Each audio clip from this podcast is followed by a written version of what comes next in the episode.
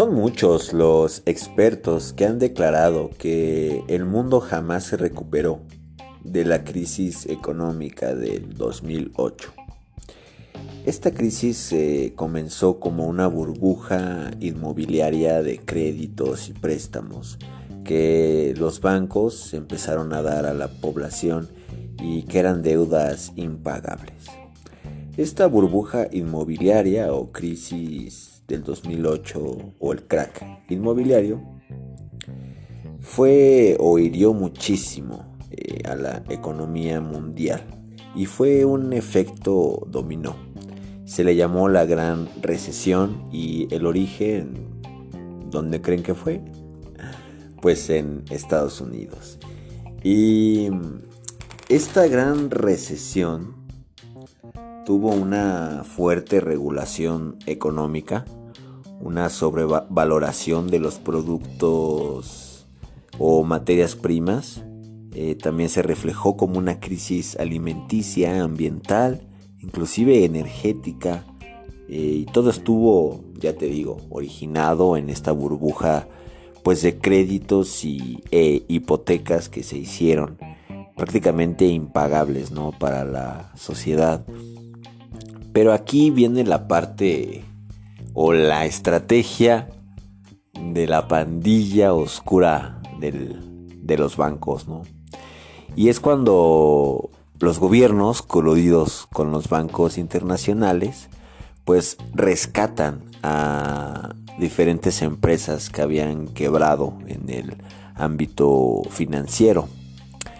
Es, así como que tu dinero o muchos de los impuestos que se elevaron fueron porque el gobierno, a través de este dinero público, salvó a bancos y a empresas, pues, de amigos o de ciertos socios, Y es aquí cuando se hacen los rescates financieros, se salvan estas empresas y se convierte en una crisis de deudas públicas. Porque caen los ingresos de la población, se hace una austeridad económica, una serie de recortes sociales, porque pues el gobierno gastó ese dinero que iban a hacer o que te iban a pagar a ti, trabajador público, pues ya lo dio a estos bancos o a estas instituciones financieras, Y obvio, pues fue una bola de nieve que resultó en aumento de la pobreza y diferentes cuestiones que hasta hoy en día no se ha recuperado y dudo mucho que lo haga. Ahora, ante esta crisis económica y esta burla del gobierno y los bancos hacia el ciudadano, eh, no obstante se aumentan los precios del petróleo y por ende de la comida, ¿no? Se crea lo que se conoce como la inflación, ¿no?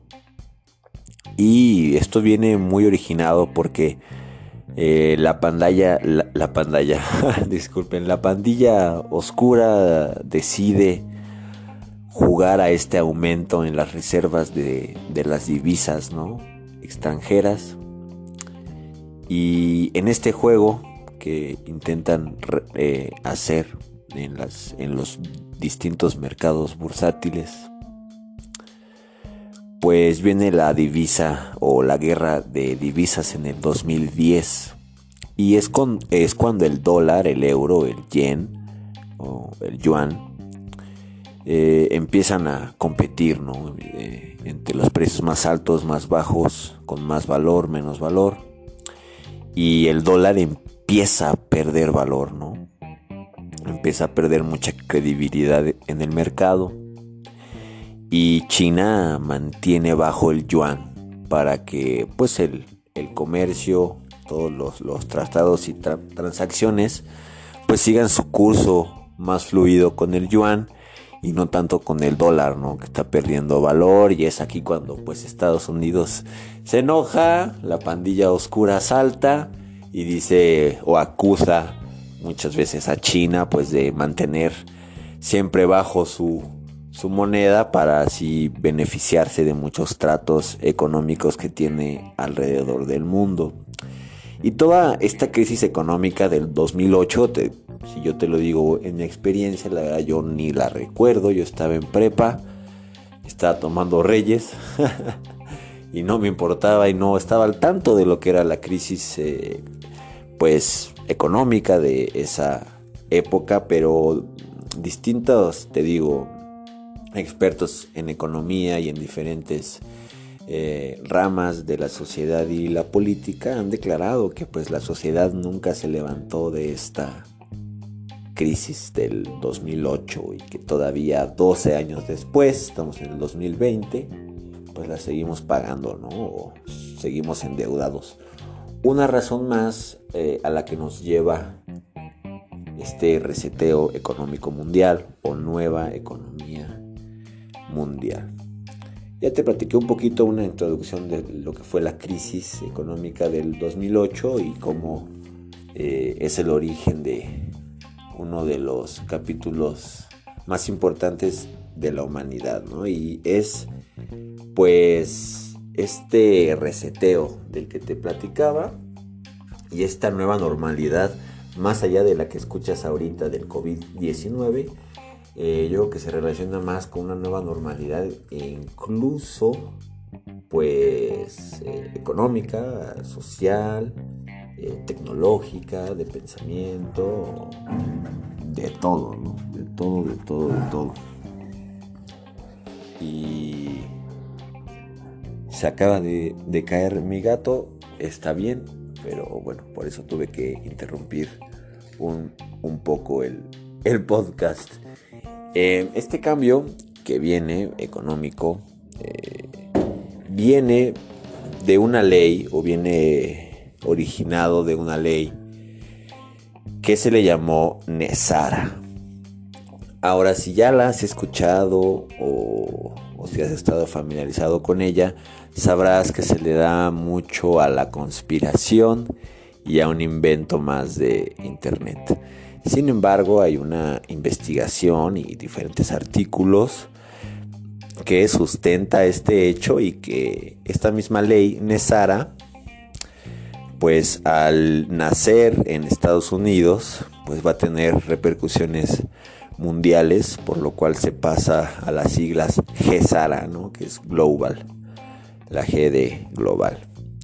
Y ese va a ser el tema del próximo, del próximo capítulo. Esta ley Nesara y Gesara, que será el comienzo de este nuevo orden económico mundial. Lo veremos. Quédate aquí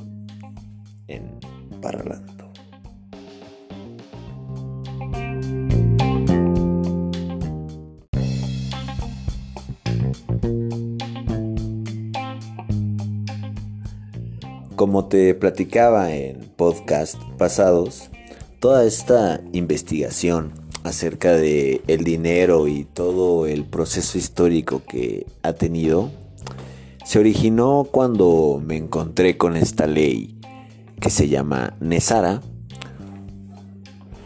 o por sus siglas National Economic Security and Reformation Act. Es una ley que tiene su base en un caso ante la Corte de los Estados Unidos en la década de los noventas y que también se le atribuye a una teoría conspirativa del Internet. Sin embargo, hay ciertos datos que sustentan mucho este episodio en la Corte Suprema de los Estados Unidos y que va a dar comienzo a todo este reseteo económico mundial.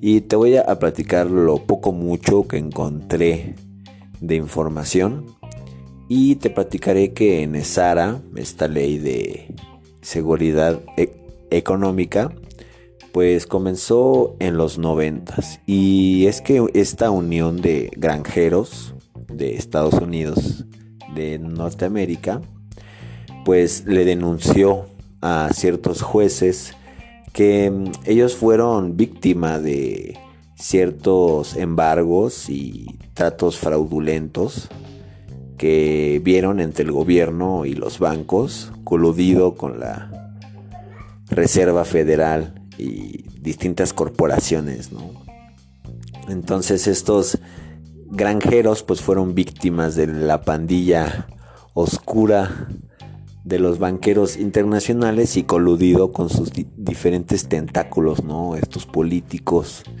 y corporaciones, ¿no? Y también ahí estaba la Reserva Federal, obviamente inmiscuida. Entonces, los granjeros en, la década de los noventas hacen estas denuncias y apoyados por un ex agente de la CIA, eh, pues da todos, da todos estos testimonios ante el juez y también ahí incluye que el ISR o IRS, el ISR, eh, pues que nunca fue ratificado en el Congreso y que por algo y que por eso no es legal, ¿no? Entonces, por ahí había muchas cosas este, fraudulentas y fueron denunciadas y escuchadas por estos jueces de Estados Unidos. Se cuenta que el último acto de Bill Clinton, este presidente de los Estados Unidos, un poco más conocido por, por sus escándalos sexuales con Mónica Lewinsky que por otra cosa, pero se cuenta que este presidente ratificó este pues esta esta condena o este este caso, ¿no? Lo ratificó y pues ahí nace toda esta leyenda del Internet o realidad ya muy muy cerca acerca de la economía mundial. Y bueno, ahí no para la historia, ¿no? Eh, estos o esta sentencia se da y se le designa a un grupo especializado en diferentes reformas bancarias y gubernamentales, económicas, en sistemas monetarios de banca, derechos y diferentes disciplinas. Y es bastante curioso que este grupo designado al caso mm, se hizo llamar eh, The White Knights o los Caballeros Blancos. Y este término eh, nace en Wall Street y hace referencia a la persona que salva a una compañía vulnerable de una, de una oferta hostil. En este caso yo creo que la pandilla oscura, estos banqueros internacionales, pues nos están haciendo una oferta hostil y somos una compañía vulnerable y pues estos White Knights vienen a, a salvarnos, ¿no? Pero bueno, ahí no para la cosa. Y estos White Knights pues empiezan a indagar más en, todo esto y pues se dan cuenta que se necesita un cambio a nivel económico, bancario y gubernamental en Estados Unidos. Pero era tanta era tanto el impacto que tendría esto, pues que se tendría que hacer global. Entonces imagínense pues el caso que que tenían ante sus ojos, ¿no? Ante, ante su presencia. Y pues obviamente todo esto es top secret. Y se manejó que todos los involucrados en el caso pues se les cambiaba el nombre, incluso, incluso el número del caso en sí se cambia por determinado tiempo de pues de número o de lugar. Porque como todavía esto no no se ha hecho público o no se ha implementado, pues no se puede dar a conocer nada de esto y, es aquí cuando se desacredita un poco esto, ¿no? De que puede ser una teoría de conspiración y cosas así. Sin embargo, sí te puedo decir que hay información verídica y documentada que este caso sucedió y que se, se aprobó y que se dio una investigación. Ahora te voy a platicar un, un poco de los efectos que tendría esta ley de, de seguridad económica. Y es que se quitarían todas las deudas hipotecarias, inmobiliarias, de tarjetas de crédito, de préstamos, de créditos, todo tipo de deudas con bancos y con tarjetas se irían, no serían efectivas, ¿sabes? Le quitarían ese peso a la población y no tendría deudas. Ahora, no solo eso, sino que la Reserva Federal, este ente maligno que ya lo hemos visto a lo largo del podcast, que ellos imprimen dinero pues sin límite y es el causante de este sistema tan, tan malo económico y que estamos sumergidos en un mar de deudas.